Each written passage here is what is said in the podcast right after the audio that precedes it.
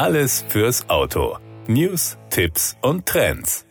Es gibt sie, die internationalen Tage für alles Mögliche. Da gibt es den Welttag der Poesie am 21. März an meinem Geburtstag, dem 7. April stehen der Weltgesundheitstag und es ist kaum zu glauben, der keine Hausarbeit-Tag im Kalender. Und so geht es munter weiter. Am 1. Oktober wurde dann der internationale Tag des Kaffees zelebriert. Geht man auf die Suche zum Thema Kaffee, zeigt sich, dass er direkt nach Wasser das beliebteste Getränk rund um den Globus ist. Ein guter Grund, das aromatische Heißgetränk am 1. Oktober mit dem alljährlichen Internationalen Tag des Kaffees zu feiern. Da kann Opel mit dem vielfach ausgezeichneten Mokka eigentlich mitfeiern. Immerhin ist das kompakteste Mitglied der SUV-Familie mit dem unverwechselbaren Opel Wiser Markengesicht ebenfalls überaus beliebt und in mehr als 50 Märkten verfügbar. Von Norwegen bis nach Südafrika und von Neuseeland bis nach Kolumbien in Südamerika. Übrigens ist Kolumbien eines der führenden Länder weltweit, wenn es um den Anbau und Export von Kaffee geht.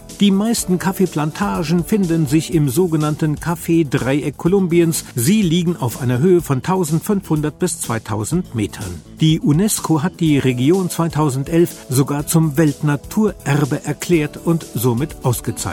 Ausgezeichnet wurde auch der Opel Mokka allerdings nicht als Weltnaturerbe, sondern als Gewinner des Goldenen Lenkrads 2021 in der batterieelektrischen Variante. Schon seit seinem Start 2020 spricht der aktuelle Mokka nach Aussage von Opel alle Sinne an. Anders als Kaffee, der ja in erster Linie den Geschmackssinn als Lebensmittel trifft, ist es beim Mokka allerdings der Geschmack für Design. Sein mutiges, unkonventionelles Design, die Wahl aus batterieelektrischem Antrieb oder hocheffizienten Verbrennern kombiniert mit innovativen Technologien All das macht den Opel Mokka seit seinem Start zu einem echten Kundenliebling, der geschmackvoll die Sinne weckt ebenso wie ein guter Kaffee. Hier könnte man natürlich den Bogen schlagen und überlegen, ob man den Wagen nicht optional mit einer eingebauten Kaffeemaschine anbieten könnte. In der batterieelektrischen Variante sollte dafür doch ausreichend Strom an Bord sein. Dann könnte man in den Pausen auf längeren Fahrstrecken jederzeit